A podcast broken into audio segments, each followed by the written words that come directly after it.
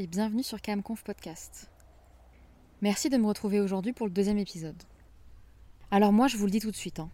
je suis INFPT, je suis Sagittaire, ascendant Lion, alors vraiment faut pas me chercher. Que les signes astrologiques vous passionnent ou au contraire qu'ils vous répugnent, si vous connaissez ou pas les tests de personnalité, comme le MBTI, vous vous êtes sûrement déjà demandé ce que ça valait. Ok, le journal prévoit une super journée pour les balances et prévoit au Capricorne de trouver l'amour aujourd'hui, mais ça se passe pas toujours comme prévu. Ou alors au contraire, ça se passe toujours comme prévu parce que les descriptions elles sont tellement larges, tellement évasives et tellement équivoques qu'en fait tout le monde pourrait se retrouver dans n'importe quelle description. Ce que je viens de citer comme effet qui fait que chacun se retrouve dans n'importe quelle description de l'horoscope s'appelle l'effet Barnum ou l'effet Forer. C'est un effet qu'on appelle aussi effet de validation subjective ou de validation personnelle.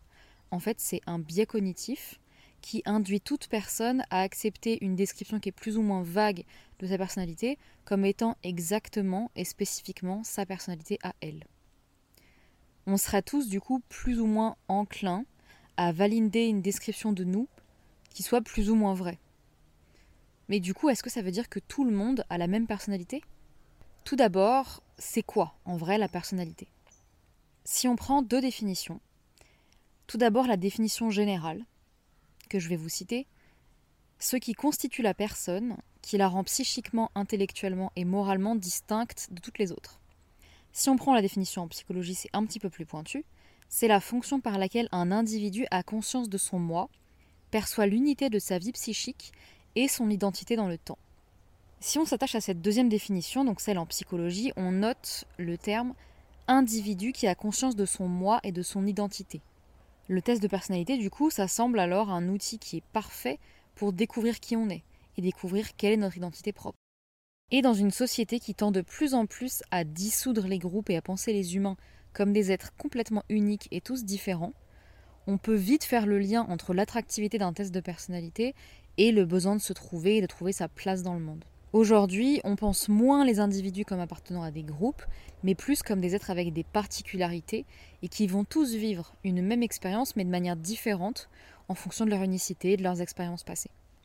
Les tests de personnalité, ils ont deux fonctions principales qui sont la première, se découvrir, mieux se connaître, et même conscientiser certains aspects de la personnalité.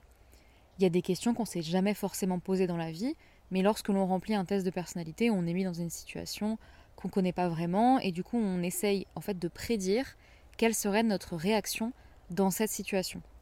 Ça permet parfois de faire de l'introspection et de se dire ok, par rapport à ce que je sais de moi-même, dans cette situation-là, cette situation nouvelle, comment est-ce que je pourrais réagir? Et comment est-ce que je réagirais vraiment? Et pas comment les autres ont envie que je réagisse. La deuxième fonction du test de personnalité, c'est de s'identifier à un groupe qui partage plus ou moins les mêmes grandes caractéristiques. En des termes plus techniques, la recherche de compréhension de soi, elle porte sur des dimensions qui sont la conation et l'affectivité. En opposition par exemple au test de QI qui cela porte sur la dimension cognition. Alors moi j'étais pas complètement au clair sur la différence entre ces trois termes, donc cognition, conation et affectivité, et j'ai vraiment bien compris en entendant les verbes qui vont avec ces dimensions. On associe du coup la cognition au verbe penser, la conation au verbe agir et l'affectivité au verbe ressentir. En fait, ces trois dimensions psychologiques qui sont interconnectées et qui nous permettent de nous comprendre. C'est d'ailleurs des dimensions qu'on retrouve dans beaucoup de sujets. En psychologie, c'est vraiment très important. C'est des sujets de base.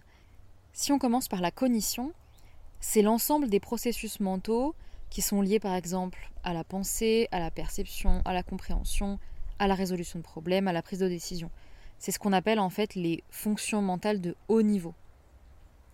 On a aussi la mémorisation, l'apprentissage, le raisonnement, la planification. La cognition, elle implique l'utilisation de nos facultés intellectuelles pour traiter l'info et résoudre des tâches complexes, par exemple dans les tests de QI. Les résultats de ce genre de test, c'est des performances, c'est des scores. Vous devez sûrement le savoir, mais le QI, la moyenne, est située à 100. Et on a du coup des personnes qui se situent sur un continuum soit avant 100, soit après 100. En général, on dit que les résultats vont entre 0 et 200. Sachant que tout ce qui est entre 85 et 115 donc à un écart type avant et à un écart type après la moyenne, sont considérées comme des intelligences normales et courantes. Ce qui est en dessous de 85 et au-dessus de 115 commence à être déjà un petit peu plus rare. Et ensuite, ce qui est en dessous de 70 et au-dessus de 130, ce sont des intelligences dites soit supérieures pour le côté droit, donc le côté à 130, ou alors celles qui ont un retard mental avant 70. La connation, alors c'est une dimension qui concerne plutôt les aspects motivationnels et intentionnels du comportement. Elle se rapporte à la manière dont les individus s'engagent dans des actions, fixent par exemple des objectifs, prennent des initiatives et manifestent une motivation à faire quelque chose. La connation, ça englobe la volonté, la motivation et l'effort. La troisième dimension, qui est l'affectivité, elle, elle concerne plus le domaine des émotions et des sentiments. Donc tout ce qui est connoté soit positivement, soit négativement. Alors à votre avis, sur quoi portent les tests de personnalité? Sur quelle dimension? Je vous laisse quelques secondes pour y réfléchir. Alors comme j'ai dit tout à l'heure, les tests de personnalité ne s'intéressent pas à la cognition. Donc en fait, ils s'intéressent à la conation et à l'affectivité. Dans les tests de personnalité, on ne cherche pas de résultats corrects. Il n'y a pas de bonne réponse, il n'y a pas de bonne façon de se comporter. Il y a vraiment des éventails de réactions. Et en fait, les tests de personnalité nous permettent de se situer dans ces éventails de réactions face à des situations imaginées ou à des situations réelles. En fait, les tests de personnalité, s'intéressent à nos réactions dans des situations de la vie quotidienne, à nos façons de réagir en société, avec nos amis, avec notre famille, et aussi dans le milieu professionnel. Ils font également référence à toutes nos pensées, à tous nos états intérieurs, puisque certaines questions portent sur des choses qui qui n'ont pas forcément été déjà intellectualisées, mais juste sur des pensées qu'on a en voyant une situation ou en observant quelqu'un. Donc si je résume, la cognition, c'est dans les tests de QI, et la conation et l'affectivité, c'est dans ces fameux tests de personnalité. Alors comment c'est fait un test de personnalité? Disons que globalement, ils sont à peu près tous faits pareil, même si bien évidemment il y en a qui diffèrent, mais en tout cas, on a des dénominateurs communs. Par exemple, on a les fameuses phrases ou les mots auxquels il faut s'identifier. Style je suis extraverti, oui, non, je suis extraverti, un petit peu d'accord, tout à fait d'accord ou moyennement d'accord. Ça peut être du coup soit des phrases, soit des mots. Par exemple, est-ce qu'on s'identifie plutôt à quelqu'un d'optimiste ou plutôt à quelqu'un de pessimiste? La deuxième partie des tests de personnalité, c'est ce qui va nous permettre en fait de voter pour un mot ou pour une phrase. Ça peut être une échelle en plusieurs points, par exemple 5 ou 7, en fonction du degré de précision. S'il y a 7 points dans l'échelle de Likert, c'est forcément plus précis que 5, puisqu'on a un choix qui est euh, plus difficile à faire entre les 7, les 7 degrés de réponse. Ça peut aussi être une polarité, je l'ai dit tout à l'heure, mais par exemple optimiste ou pessimiste, on va cocher plutôt optimiste ou plutôt pessimiste. On a aussi parfois des réponses neutres qui nous permettent en fait de dire soit je ne sais pas, soit je ne m'exprime pas. L'idée bien évidemment c'est qu'il n'y ait pas trop de réponses neutres dans un test de personnalité, sinon on perd tout ce qu'on avait voulu mesurer. On a aussi des échelles qui sont qu'on appelle d'ordonnancement, c'est pas très joli mais c'est ça, où en fait on a par exemple quatre adjectifs et il faut dire lequel nous correspond le mieux, sachant que même si on estime que celui qui nous correspond le mieux ne nous correspond pas vraiment, on est quand même obligé d'en sélectionner un, celui qui nous correspond le mieux, et du coup aussi celui qui nous correspond le moins. C'est un petit peu contraignant, mais ça peut permettre de se situer sur une échelle, et c'est aussi comme ça que fonctionnent les tests de personnalité. Ils essayent de nous faire aller vers certains traits de caractère pour essayer de cerner un petit peu notre personnalité. Et la troisième partie du test de personnalité, c'est le résultat, bien évidemment, puisque après avoir rempli toutes nos cases, on a envie de savoir à quel profil on correspond. Mais alors ces profils, qu'est-ce qu'ils disent de nous, qu'est-ce qu'ils valent, comment ils ont été établis, c'est la question d'aujourd'hui. Que valent les tests de personnalité? Ce qu'il faut bien distinguer avant de répondre à cette question, c'est que en psychologie, on utilise énormément l'outil test.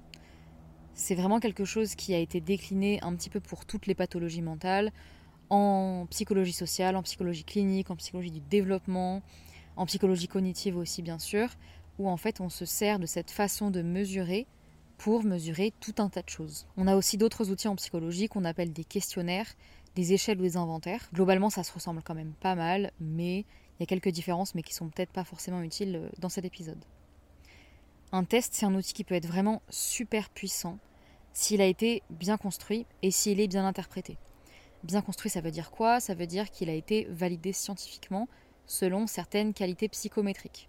C'est peut-être un petit peu trop d'en parler aujourd'hui, mais c'est en gros des qualités qui permettent de dire que le test mesure bien ce qu'il est censé mesurer, qu'on a pris des personnes pour faire de l'échantillonnage, donc c'est-à-dire que on sait que dans notre population, on a tel pourcentage de gens qui sont de ce profil-là, tel pourcentage de gens qui sont de ce profil-là, et qu'en fait on ne va pas se planter totalement en le déployant. La deuxième chose, c'est que le test de personnalité soit bien interprété, soit interprété par un psychologue, puisque il y a plein de tests qui ne sont réservés en fait qu'aux psychologues. Il y a plein de tests qui sont aussi livrés et qui doivent être normalement vendus avec des formations pour que tout le monde ait en fait le même niveau de base. En psycho, il existe des tests qui mesurent absolument tout. Je peux vous en citer quelques-uns, je ne sais pas, peut-être que ça vous parlera. En psychologie clinique, par exemple, on a l'échelle de dépression de Beck, qu'on appelle aussi la BDI. Et il y a également l'échelle d'anxiété, qui s'appelle la STEI. À la fin de ce type de test, on a un score qui situe la personne sur un continuum qui va en gros de la normalité jusqu'à la maladie clinique, jusqu'à la pathologie clinique. En fait, au-dessus d'un certain score, le test dit que la personne souffre soit de dépression, soit d'anxiété. L'idée, bien évidemment, c'est qu'on n'utilise pas uniquement un test pour être diagnostiqué, ça va vraiment de pair avec tout un suivi psychologique, avec des entretiens qui permettent d'aller plus loin, d'étudier vraiment la vie de la personne. On ne se base jamais uniquement sur un test. En psychologie du travail, par exemple, on a des échelles qu'on appelle d'attachement au lieu de travail, qui peuvent être administrés, par exemple, à des personnes qui ont des bureaux individuels, dont l'entreprise voudrait passer en open space, par exemple, pour voir si les personnes sont vraiment attachées au fait d'avoir un bureau personnel, ou si au contraire ça les dérangerait pas trop de changer en open space. Et par exemple, en psychologie cognitive, on a une échelle qu'on appelle d'auto-efficacité, qui permet de mesurer par une évaluation complètement personnelle si on se trouve efficace dans les tâches qu'on accomplit. Donc voilà pour les tests qui sont validés et qui mesurent voilà, des pathologies, des attachements ou euh, de l'auto-efficacité.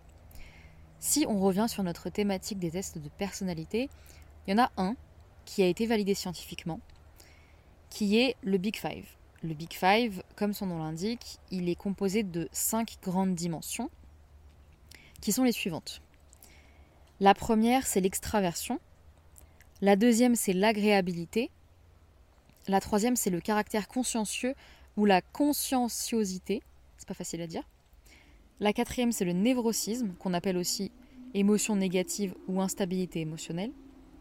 Et la cinquième dimension, c'est l'ouverture d'esprit ou l'ouverture à l'expérience. Ce qui est cool avec le Big Five, c'est qu'en fait, il a été décliné dans plein, plein, plein de durées différentes. Le Big Five, initialement, c'est 60 items, mais il y a des versions qui existent avec 45 items, avec 30 items, et même avec 10 items. Ces versions de durées différentes, elles permettent de mesurer quand même la personnalité de, patients ou de participants à une expérience, tout en ayant par exemple un temps réduit. Alors bien sûr, ça se fait pas comme ça de réduire un test de personnalité, puisqu'on imagine bien que si on enlève la moitié des questions, ça peut perdre un petit peu de sa cohérence et de sa consistance. Mais l'idée, c'est encore une fois, grâce à des méthodes scientifiques, des méthodes de calcul en fait statistiques aussi, on va pouvoir réduire le test, réduire les nombres d'items du test, sans réduire sa véracité en fait.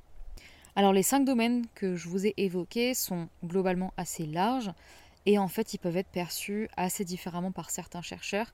C'est pour ça que certains, lorsqu'on leur parle d'extraversion, vont peut-être plutôt penser à l'aspect sociable, d'autres vont peut-être plutôt penser à l'aspect de confiance en soi, quand d'autres verront plutôt de l'impulsivité.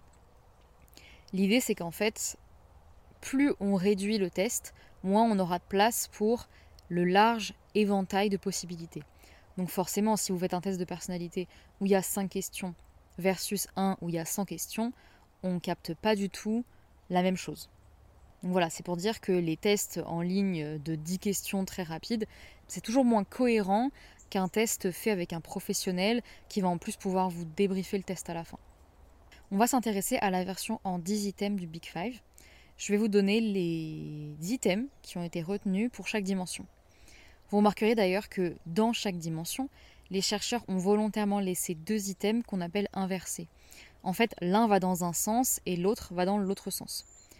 Par exemple, pour extraversion, on a l'item je suis réservé. Si la personne répond à cet item plutôt quelque chose comme je ne suis pas tout à fait d'accord, ça veut dire que normalement il va répondre quelque chose comme je suis tout à fait d'accord à un item qui est par exemple je suis sociable. L'idée en fait c'est que les deux items vont dans un sens différent. Si on répond oui à l'un, a priori on répond non à l'autre.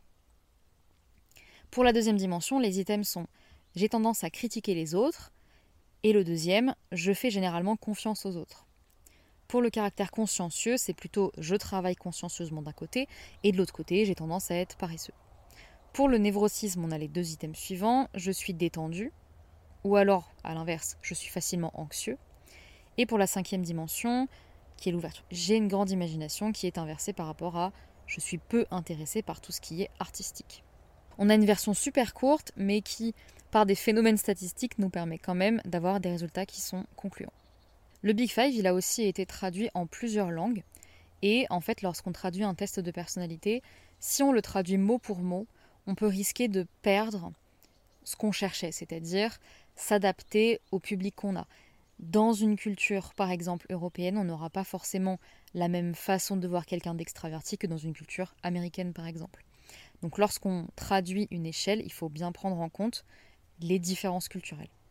Des tests qui ne sont pas validés mais qui sont très utilisés et très intéressants. Le premier, c'est le MBTI. Ce test, je pense que vous avez déjà entendu les profils qui sont donnés par ce test. Je vous ai d'ailleurs donné le mien en tout début de podcast si vous avez bien écouté. Ce test, il permet de trouver son type psychologique parmi 16 profils qui se basent sur 4 orientations et donc 4 lettres. Par exemple, les types, c'est ENTJ ou euh, INTJ, ces profils-là, en fait, ils sont basés sur des préférences de communication. Pour la première lettre, on a soit le E pour extraverti, soit le I pour introverti. Cette dimension, elle traduit comment une personne trouve son énergie. Une personne extravertie, en général, trouve son énergie plutôt au contact des autres, alors qu'une personne introvertie va plutôt trouver son énergie en se ressourçant en étant solo. La deuxième lettre est soit pour N, qui symbolise l'intuition, soit pour S, qui symbolise les sensations. Cette lettre-ci, elle traduit comment une personne perçoit les infos qui lui parviennent. Par exemple, une personne S pour sensation va percevoir les informations de manière assez factuelle. En revanche, la personne qui est plutôt I, donc pour intuition, les informations, elles nous viennent comme des infos avec des possibilités, des liens qu'on peut faire avec notre passé, avec notre présent, avec notre futur. La troisième lettre est soit pour F de feeling, ou soit pour T de thinking. Elle illustre la prise de décision. Ça veut dire que certaines personnes utilisent plutôt des choix logiques quand ils réfléchissent, et certaines personnes ont des critères qui sont plutôt subjectifs, qui sont liés à leur propre système de valeurs. La quatrième lettre, c'est soit J pour jugement, soit P pour perception. Elle a une fonction, elle, d'organisation dans la vie. Les personnes qui sont J, du coup, comme jugement, cherchent plutôt les choses structurées, la prévisibilité et la continuité dans les choses alors que les autres, qui sont plutôt P du coup, cherchent les choses qui sont adaptables et variables.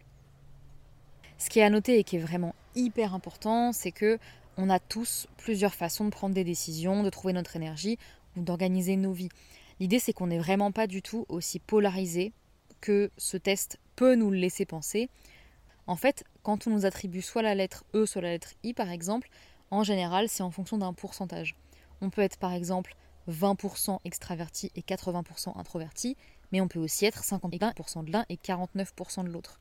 En fait, ce que nous dit le MBTI, c'est que on a une tendance, une polarité, quelque chose qu'on préfère, mais qu'on a forcément tout en nous. On imagine bien qu'on n'est pas tous 100% extravertis ou 100% introvertis. C'est aussi pour ça que c'est hyper important, quand on fait ce genre de test, de lire le compte-rendu là où on a les fameux pourcentages, et on a aussi un petit débrief avec des petits textes qui sont qui disent parfois bien plus que simplement la lettre qui nous a été attribuée. Le deuxième test de personnalité qui est utilisé mais pas validé, c'est le Disc Colors.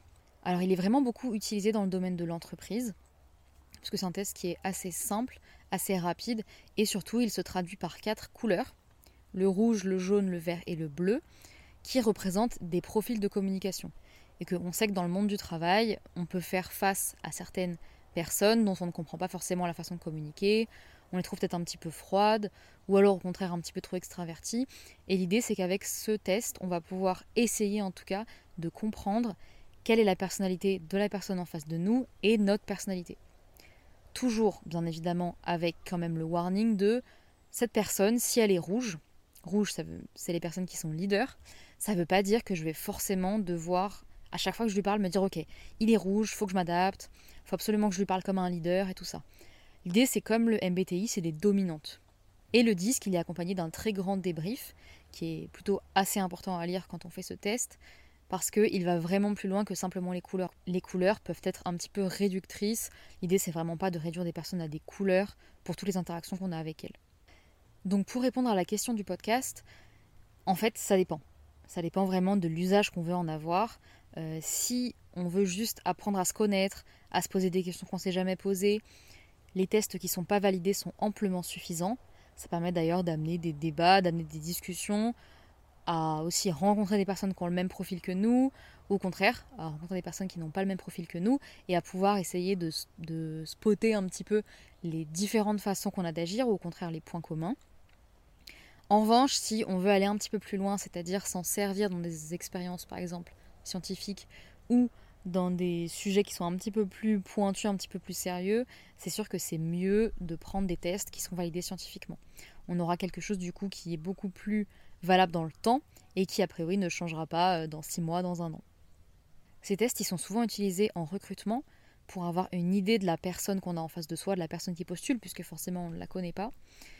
L'idée c'est que on peut l'utiliser, mais il faut pas que ça reste quelque chose de fixé dans le temps. Si par exemple on embauche quelqu'un qui est ENTJ euh, e et qu'il arrive dans la boîte et qu'en fait il se retrouve être plutôt introverti, voilà, c'est pas grave, il faut pas s'en formaliser. L'idée c'est pas de mettre une étiquette sur les personnes tout au long de leur vie ou en tout cas de leur vie dans la boîte. Donc il y a quand même plusieurs points d'attention avec ces questionnaires. Tout d'abord, ce qui est hyper important, c'est qu'en fait, on mesure vraiment la personnalité à un instant T. Dans le sens où il peut y avoir vraiment des facteurs qui changent la personnalité. Ce sont les biais, dont je vais parler dans 5 secondes. Et en fait, ces tests-là, ils reflètent en aucun cas la personnalité totale d'un individu. On ne pourrait pas mesurer la personnalité totale d'un individu, il faudrait ou alors des jours et des semaines, euh, de mois d'études avec des outils, avec des entretiens, mais là le but c'est vraiment pas ça puisqu'on est sur des tests qui sont assez rapides. Deuxième point d'attention, dans les tests, il y a des profils qui ressortent, qui nous correspondent plus ou moins, mais ça ne veut pas dire qu'on n'a pas les caractéristiques de l'autre profil. Par exemple, si on est jaune, donc quelqu'un de plutôt expansif, on peut aussi être vert, donc coopératif. Il n'y a vraiment pas du tout d'idée de, je suis uniquement jaune ou je suis uniquement rouge. On a vraiment tous tout le panel de façon de communiquer, mais comme je disais tout à l'heure pour le MBTI, il y a des couleurs voilà, qui nous correspondent peut-être plus que d'autres. Et donc les fameux biais, donc les fameux biais, j'en ai répertorié quatre, je pense qu'il y en a vraiment beaucoup plus, mais en premier on a la désirabilité sociale, ce qui veut dire qu'en fait on essaye de montrer un petit peu son meilleur jour à la personne qu'on a en face de soi. Je pense notamment aux situations de recrutement, on se dit oui je veux absolument que cette boîte m'embauche, je vais peut-être me montrer un petit peu plus sociable que je ne suis habituellement pour avoir plus de chances d'avoir le poste. Le deuxième biais c'est le fameux effet Barnum dont on a parlé tout à l'heure, sur lequel les horoscopes jouent aussi beaucoup. Le troisième biais, c'est le biais de conformisme qui, en fait, nous entraîne à faire ce qu'on attend de nous, c'est-à-dire à répondre quelque chose qui n'est pas forcément notre personnalité, mais en revanche qu'on imagine être ce qui est attendu de la société ou de l'extérieur ou du recruteur. Et le quatrième biais, c'est le biais de confirmation qui, comme son nom l'indique, nous fait parfois pencher à confirmer une phrase, à confirmer une hypothèse, plutôt qu'à l'infirmer et à se poser des questions de pourquoi on l'infirme. Voilà, je crois qu'on est arrivé au bout de l'épisode. J'espère qu'il vous a plu. Je vous laisse me retrouver sur Instagram, camconf.podcast, où je vais poster à chaque épisode une petite infographie ou en tout cas un petit schéma en résumé de l'épisode, ou alors sur une partie un petit peu plus précise de l'épisode. Portez-vous bien, passez une bonne journée, passez une bonne soirée, passez une bonne nuit. Je suis ravie de partager tout ça avec vous et ravie aussi d'avoir réussi à le faire, puisque c'est aussi un défi personnel ce podcast. Voilà, merci à tous et je vous dis à la prochaine